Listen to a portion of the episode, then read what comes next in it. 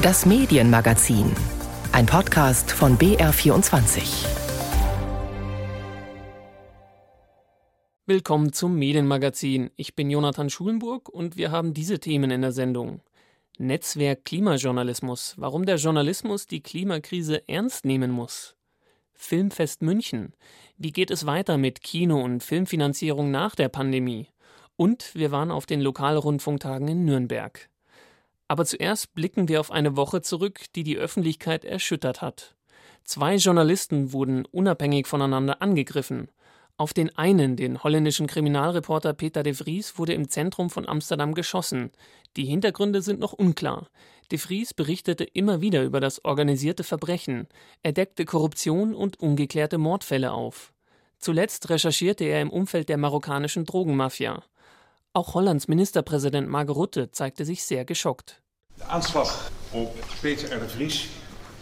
Der Anschlag auf Peter de Vries ist schockierend nicht zu fassen. Ein Anschlag auf einen mutigen, unerschrockenen Journalisten. Und er ist damit ein Anschlag auf den freien Journalismus, der so wesentlich ist für unsere Demokratie, unseren Rechtsstaat und unser Zusammenleben. Die so wesentlich ist für unsere Demokratie, für unsere Rechtsstaat, für unsere Samenleving. Mitten im Stadtzentrum von Amsterdam wurde de Vries von mehreren Kugeln getroffen. Die Polizei hat bisher drei Tatverdächtige festgenommen. Aber das sollte nicht der einzige Angriff auf einen Reporter in der vergangenen Woche bleiben. In Berlin wurde der türkische Exiljournalist Erk Acara angegriffen.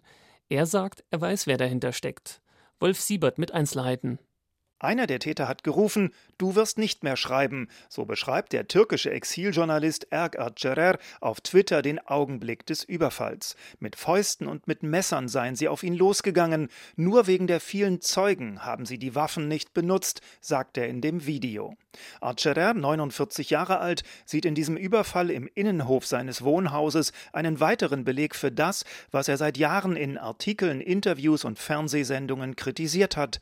Regierungskritische Journalistinnen und Journalisten würden innerhalb und außerhalb der Türkei als Terroristen gebrandmarkt, verfolgt und auch ins Gefängnis gebracht. Archerer formuliert es in dem Video so: Der Vorfall bestätigt unsere Artikel und Aussagen über die islamistische und faschistische AKP und MHP-Regierung. Die MHP ist eine ultranationalistische Partei, die nach der letzten Wahl in der Türkei eine Allianz mit der AKP eingegangen ist. Arcerer hat in den vergangenen 20 Jahren für mehrere bekannte türkische Zeitungen und Zeitschriften gearbeitet, zuletzt für die linksoppositionelle Birgün. Er schrieb unter anderem über den islamistischen Terror, islamischen Fundamentalismus und den Krieg in Syrien. Aktuell weist Arcerer auf seinem Twitter-Profil auf sein Buch Der IS und die Türkei aus dem Jahr 2017 hin. Darin geht es auch um IS-Strukturen in der Türkei und um den von vielen Seiten erhobenen Vorwurf, die türkische Regierung habe lange Zeit mit dem IS kooperiert. Wegen seiner kritischen Berichterstattung sei Arcerer in der Türkei immer wieder bedroht worden, schreibt die Journalistenorganisation Reporter ohne Grenzen. Es gab mehrere Gerichtsverfahren gegen ihn. Vorgeworfen wird ihm unter anderem, dass er geheime Informationen zur staatlichen Sicherheit und zu Geheimdienstaktivitäten veröffentlicht haben soll.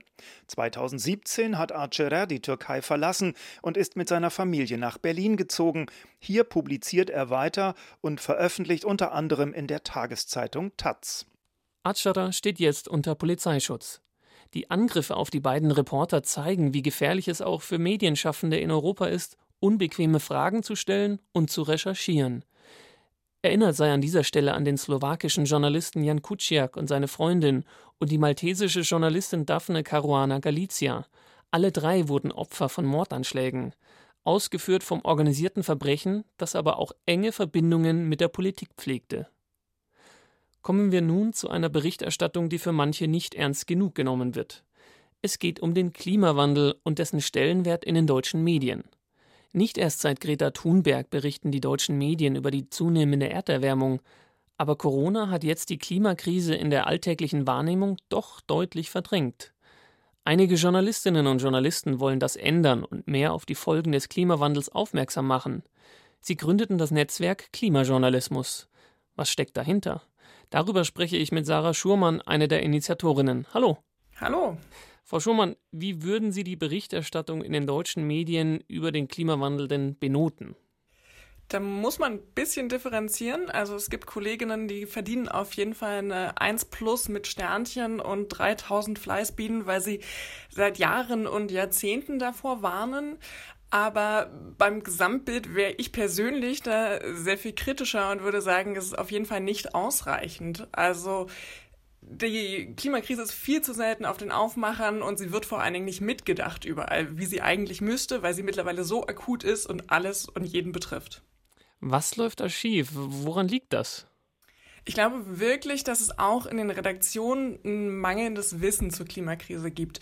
Und ich finde, das kann man ganz gut eigentlich mit der Corona-Krise vergleichen, wo wir sehr schnell eine Krise hatten, wo sehr, sehr viele Leute gleich gemerkt haben, okay, darüber weiß ich nichts, weil es gab ja noch nichts zu wissen. Und dann mussten sich alle gleichzeitig in die wissenschaftlichen Grundlagen dafür einarbeiten. Und es haben vor allen Dingen auch alle mitbekommen, okay, das betrifft jetzt auch mein Ressort, auch mein Thema. Also auch wenn ich in der Sportredaktion arbeite, habe ich schnell geschnallt, ah ja, okay, die Veranstaltungen finden jetzt nicht mehr statt und man musste das mitdenken. Man muss das auch beim Klima und bei der Klimakrise nur ist diese Krise so schleichend verlaufen, dass ja, man gar nicht so richtig mitbekommen hat, vielleicht, dass in diesen letzten fünf Jahrzehnten, die wir darüber hören und die ja auch wirklich oft und gut irgendwie berichtet wird über das Thema, das Ganze halt nicht mehr nur ein Klimawandel ist, sondern sich zu einer lebensbedrohlichen Klimakrise ausgewachsen hat. Was muss sich denn Ihrer Meinung nach verbessern? Also was können die Medien tun, was sollten sie tun? Es braucht auf jeden Fall Fortbildung, Ausbildung, also Angebote für alle Journalistinnen, sich da zu vertiefen, sich da ein Grundlagenwissen ähm, nochmal anzuarbeiten, also für diejenigen, die es nicht haben. Und es braucht dafür vor allen Dingen auch die Zeit. Also ich sage gerne, dass es ein strukturelles Problem ist. Ne? Ich kann jetzt nicht oder ich würde nicht von einzelnen Kolleginnen erwarten, dass sie sich irgendwie nochmal abends hinsetzen und mal eben ein bisschen zur Klimakrise einlesen. Dafür ist es viel zu komplex und es liegt halt auch in den Verantwortungen der Redaktion, dafür Räume zu schaffen und Möglichkeiten zu schaffen, dass alle das tun können. Denn ich kenne keinen Journalisten, der zu wenig arbeitet. Ne? Also in den letzten Jahren Streichung der Stellen, Arbeit wird nicht weniger und viele schaffen es ja schon, ihre eigenen Themen gar nicht in der eigentlichen Arbeitszeit zu bearbeiten und dann nochmal eben sich so ein ganzes Fachgebiet einzulesen, das ist ganz schön schwierig. Ja, steckt das auch hinter dem Netzwerk Klimajournalismus, also Gleichgesinnte vernetzen und für mehr Aufklärung sorgen? Oder warum haben Sie das Netzwerk mitbegründet? Das war erstmal eine offene Idee, Leute zusammenzubringen, Journalistinnen zusammenzubringen, die sich mehr mit der Klimakrise beschäftigen wollen. Und da wollen wir genauso Kolleginnen ansprechen, die das seit Jahren und Jahrzehnten tun und sich vielleicht fragen, so, okay, ich, ich erzähle doch die ganze Zeit, wie schlimm es ist. Ähm, was kann ich denn noch tun oder wie kann ich es vielleicht anders aufziehen? oder auch Leute ansprechen, die ja bisher sich damit noch nicht so viel beschäftigt haben, aber das jetzt tun möchten, aber vielleicht auch gar nicht wissen, wo denn jetzt eigentlich anfangen. Und genauso haben wir jetzt beim Gründungstreffen erstmal geschaut, okay, welchen Bedarf gibt's denn eigentlich? Also was wollen die Leute? Es gibt ja auch schon andere Angebote, um über die Klimakrise zu informieren, Klimafakten. Es gibt das Netzwerk Weitblick, was äh, schon so Fortbildungsangebote hat. Und äh, da wollen wir gar keine Doppelstrukturen schaffen, sondern einfach einen Raum für Austausch bieten und vielleicht einen Überblick darüber, was gibt's denn alles und an welche Stelle kann ich mich wenden, wenn mich XY interessiert. Es gibt ja in jeder Redaktion verschiedene Ressorts, also Sportressort, die Politik, Wirtschaft oder auch die Wissenschaft. Sollte es dann auch in Zukunft ein eigenes Ressort Klima geben? Jein. Also eigentlich fordere ich persönlich die ganze Zeit, Klima muss überall mitgedacht werden. Dafür brauchst du im Endeffekt kein Klimaressort. Aber wie ich gerade schon gesagt habe, es muss halt erstmal ein Raum dafür geschaffen werden. Es muss einfach Journalisten einen Raum und Zeit gegeben werden und Ressourcen gegeben werden, um sich da mehr einzuarbeiten. Und da kann ein Klimaressort als Zwischenschritt eine total gute und sinnvolle Lösung sein. Weil dann gibt es erstmal einen Ort, der immer bespielt werden muss. Es gibt äh, feste Ressourcen dafür. Es gibt Personen, die sich damit beschäftigen, dauerhaft und es wird vielleicht auch in der Redaktion mehr wahrgenommen, mehr von den anderen Kollegen gelesen und von daher kann das ein total ja, sinnvoller, guter Zwischenschritt sein, um dahin zu kommen, es irgendwann überall mitzudenken.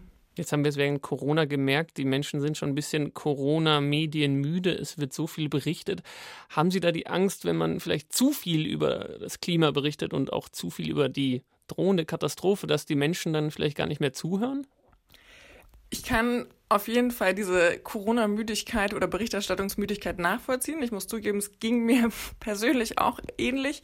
Und äh, es gibt vor allen Dingen bei der Klimakrise noch ein ganz anderes Problem. Also ich glaube, wenn wir jetzt einfach anfangen würden, in der gleichen Intensität über die Klimakrise zu berichten wie über die Corona-Krise, was inhaltlich auf jeden Fall angemessen wäre, dann hätten wir auch sehr schnell, glaube ich, emotionale, gesellschaftliche Probleme, weil die Klimakrise einen natürlich noch mal stärker betrifft persönlich und einen ganz schön emotional überwältigen kann. Und von daher ist es da extrem wichtig, auch die ganze Zeit konstruktiv ranzugehen, konstruktiver Journalismus zu gucken, okay, was können wir jetzt tun, was sind die Lösungen, was sind realistische Ausblicke und ich glaube, da muss sich ein anderes Gleichgewicht finden. Also das kann man nicht so eins zu eins übernehmen. Ja, genau, weil wie schwer ist es denn, über eine Katastrophe zu berichten, die natürlich schon jetzt einigermaßen spürbar ist, aber die erst so richtig in der Zukunft ihre schlimmen Folgen zeigen kann und wahrscheinlich auch zeigen wird, fühlt man sich da als Klimajournalistin immer so als warnende Seherin, so wie Cassandra aus den griechischen Sagen, die die Zukunft vorhergesehen hat, aber der irgendwie niemand glaubte? Wahrscheinlich. Also ich mache das jetzt ja noch gar nicht so lange, aber sehr, sehr, sehr viele Kolleginnen werden sich wahrscheinlich genauso fühlen. Ich würde sagen, eigentlich ist die Katastrophe da. Also wir sehen schon so viel, was oft medial aber gar nicht mit der Klimakrise verknüpft wird. Also gerade diese Woche die Starkregen- und Wetterkapriolen auch in Deutschland, gleichzeitig in Spanien Extremtemperaturen, und es wird aber nicht konsequent kommuniziert, dass das was mit der Klimakrise zu tun hat. Was vielleicht oft auch an der Unsicherheit liegt, ne? kann man jetzt Wetter dem schon zuordnen und so weiter und so fort. Aber ähm, da sind wir wieder beim Punkt, es braucht mehr grundlegendes Wissen in den Redaktionen, um sowas auch sicher kommunizieren zu können, um sowas auch im ersten Schritt kommunizieren zu können, ohne direkt vielleicht immer Wissenschaftler anrufen zu müssen. Und ich glaube, man kann das sehr viel sichtbarer machen. Also noch ein anderes Beispiel da vielleicht ist, es gibt zum Beispiel schon ziemlich viele und gute einzelne Berichte darüber, okay, in Brandenburg trocknen jetzt die Seen aus, okay, wir haben jetzt hier das vierte Jahr, in dem, obwohl es sogar sehr viel regnet, äh, wir eine Dürre haben eigentlich in den Böden. Wir haben in den letzten Jahren immer wieder Niedrigwasser in den Flüssen gesehen, aber es gibt sehr wenig Berichte darüber, die das alles mal zusammenfassen und so ein bigger Picture zeichnen. Und damit halt auch klar machen, wie ist denn eigentlich der Stand der Klimakrise auch in Deutschland? Und ich glaube, wenn es da mehr Bewusstsein in den Redaktionen, also flächendeckend gäbe, dann sähe die Berichterstattung auch schon ganz anders aus. Und wir werden uns mehr bewusst, auch gesellschaftlich, wie akut die Krise eigentlich ist. Vielen Dank, Sarah Schurmann. Sie ist freie Journalistin und Mitinitiatorin des Netzwerks Klimajournalismus. Und die Berichterstattung über den Klimawandel findet auch in kleinen Radio- oder Fernsehstationen statt. In Bayern gibt es mehr als 100 lokale und regionale Radio- und Fernsehprogramme. Das war nicht immer so. Ein Forschungsprojekt zeigt nun die Entwicklung und hat auch mit Zeitzeugen gesprochen. Am vergangenen Dienstag fand in Nürnberg der Lokalrundfunktag statt, Deutschlands größter Branchentreff. Bei der jährlichen Veranstaltung kommen unter anderem Radiomacher und Fernsehmacher des privaten Rundfunks aus ganz Deutschland zusammen. Daniel Peter war dabei. Überall da, wo man in der Geschichte angefangen hat zu kooperieren, konnte man ganz große Schritte nach vorne machen. Rund 100 Zuhörer lauschen gespannt im historischen Rathaussaal in Nürnberg, was Vera Katzenberger von der Universität Bamberg bei einer Diskussionsrunde beim Lokalrundfunktag zu erzählen hat. Es geht um die Frage, was den privaten Rundfunk in Bayern ausmacht und vor allem, wie er sich entwickelt hat. Die wissenschaftliche Mitarbeiterin vom Institut für Kommunikationswissenschaft war maßgeblich bei einem Forschungsprojekt beteiligt, mit dem Ziel, diese Fragen zu beantworten. Die Ideen im Forschungsprojekt war es tatsächlich ganz stark auch ins Gespräch mit den Praktikerinnen und Praktikern zu kommen. Das bedeutet, wir haben in den letzten drei Jahren mehr als 100 Interviews mit Radio- und Fernsehmacherinnen und Machern geführt, sind dafür durch ganz Bayern gereist, in ganz viele Radiostationen, und Fernsehstationen gegangen. Dieser Schritt war wichtig, denn es gibt kaum Literatur über die Entstehung des privaten Rundfunks in Bayern, geschweige denn Interviews von Zeitzeugen. Genau das sollte das Forschungsprojekt ändern. Die Bayerische Landeszentrale für neue Medien, kurz BLM, hat es mit angestoßen und gefördert. Professor Markus Behmer vom Institut für Kommunikationswissenschaft in Bamberg hat das Projekt geleitet und ist überrascht, wie sich der private Rundfunk in Bayern seit seiner Gründung 1985 entwickelt hat. Bemerkenswert finde ich auch, dass die Bandbreite des privaten Rundfunks doch viel, viel größer ist, als wir das am Anfang gedacht haben. Es gibt die vielen alternativen Sender, Radio Horeb, Radio Feuerwerk, Radio Lora. Es gibt eine ganz breite Palette von Campusradios, die alle tolles Programm machen. Und es gibt eben nicht nur die guten Antenne Bayern, Radio Gong, sondern noch viele andere. Drei Jahre hat Professor Markus Behmer und Vera Katzenberger an dem Forschungsprojekt an der Uni Bamberg gearbeitet. Herausgekommen ist ein über 600 Seiten dicker Sammelband mit dem Titel Vielfalt vor Ort. Es geht um Rahmenbedingungen, Programmmacher, aber auch um Herausforderungen des privaten Rundfunks in Bayern. Und diese sind in Pandemiezeiten nicht weniger geworden. Weil der Werbemarkt ist teilweise eingebrochen, gerade auch der lokale Werbemarkt. Naja, die Krise wird hoffentlich bald überwunden sein. Und dann gilt es, diese Kunden wieder zurückzugewinnen. Auf weitere Förderung zu setzen, ist ja wahrscheinlich der falsche Weg.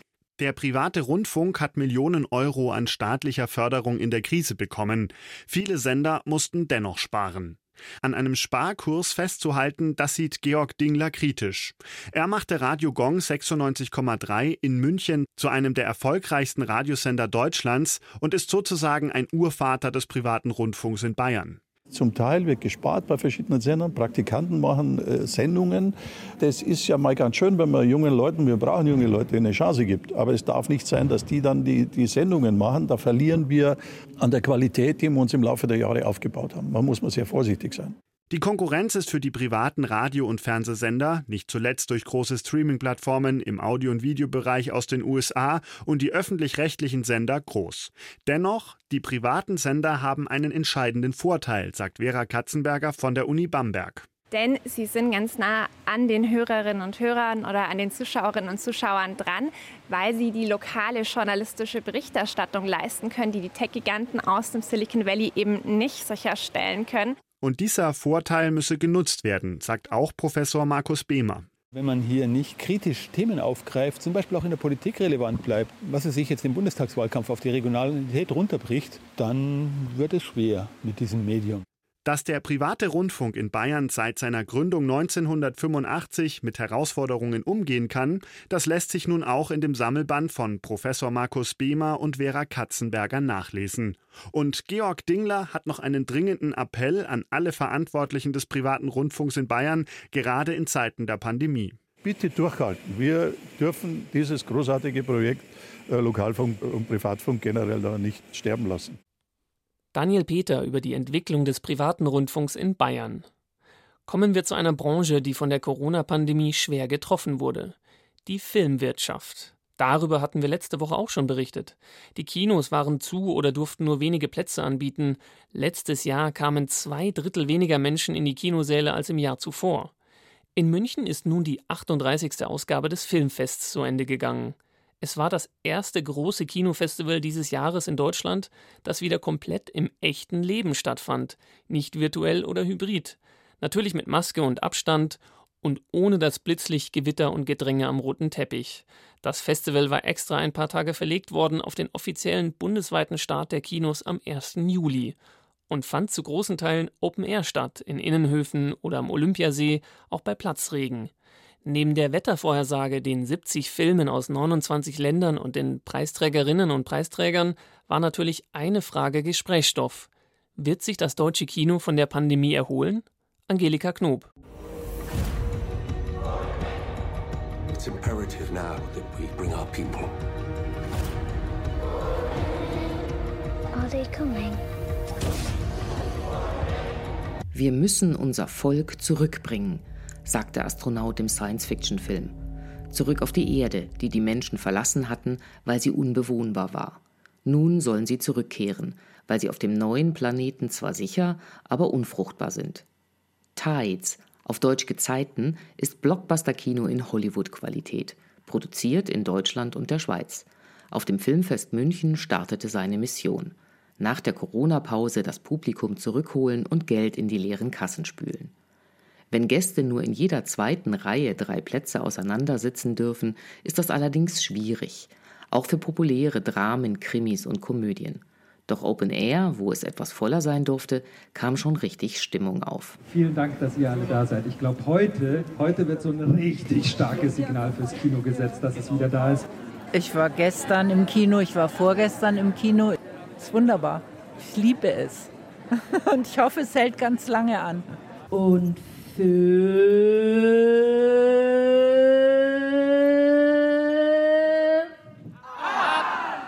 Viel Spaß, München. Dass es gelingt, diesen Schwung mitzunehmen, nicht nur für Blockbuster, hofft Skadi Leust, Professorin der Filmuniversität Babelsberg Konrad Wolf. Sie moderierte auf dem Filmfest eine Diskussion über das Kino nach Corona. Da sind Filmfestivals natürlich ein guter Raum, über die Eventstruktur zu sagen, schaut mal hier, wie vielfältig das ist. Und das muss meiner Meinung nach auch das Kino nach den Festivals leisten können, zu sagen, was findet ihr bei uns in einem kulturellen Setting, wo ihr mit anderen Menschen gemeinsam Filme gucken könnt was was anderes ist, als einfach zu streamen. Kinos müssen also aus der Menge der Filme, die sich angestaut hat, gut auswählen und viel Werbung machen.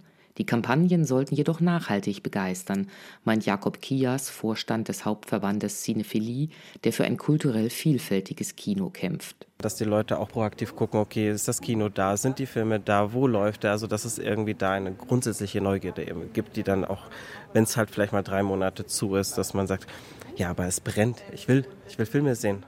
Jakob Kias, im Hauptberuf Geschäftsführer des Existent Filmverleih, fordert dafür mehr als Corona-Hilfen, nämlich eine Reform der Filmförderung.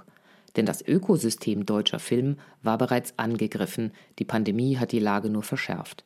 Es fehlt an Zuschauenden und Zweitverwertung. Statt DVDs zu gucken, wird gestreamt. Doch Sender und Plattformen zeigen lieber Serien. Abseits der Massenware fehlt das Geld. Wir müssen Lobbyarbeit machen. Die Förderung, wie sie jetzt im Moment ausgerichtet ist, ist sehr an vermeintlich wirtschaftlichem Erfolg, denn äh, das Vermeintliche ist in dem Kontext wichtig ähm, gebunden. Und wir müssen tatsächlich ähm, auch eine Förderung oder eine Unterstützung grundsätzlich den politischen Willen kreieren, dass wir auch kulturelle Filme brauchen, wollen, haben müssen. Dafür müssen die Leute aber wieder ein wenig näher zusammenrücken dürfen, sagt Christian Pfeil, Betreiber des Arena in München und weiterer kleiner Kinos bundesweit. Wenn ich mir jetzt vorstelle, was passiert, wenn die Inzidenzen leicht wieder steigen, wir haben gar keine Eskalationsstufe mehr. Kinos sind sichere Räume. So, da passiert nichts. Da, noch, da, gab es weltweit noch keine Ansteckung. Und wir sind immer die Ersten, die geschlossen werden und die mit den härtesten möglichen Maßnahmen wieder aufmachen dürfen. Das geht nicht in meinen Kopf und das ist eine ziemliche Missachtung der Kultur von Seiten der Politik. Dank staatlicher Hilfen haben die meisten Kinos die Corona-Schließungen bisher noch überlebt und können zumindest derzeit ihr Publikum filmreif begrüßen. Der im Beitrag vorgestellte Film Tides soll übrigens am 26. August in die Kinos kommen. Und damit verabschiedet sich das Medienmagazin für diese Woche. Wenn Sie nichts verpassen wollen oder die Sendung nachhören wollen, das Medienmagazin gibt's in der ARD Audiothek. Die Redaktion hatte Sissi Pizza, am Mikrofon war Jonathan Schulenburg.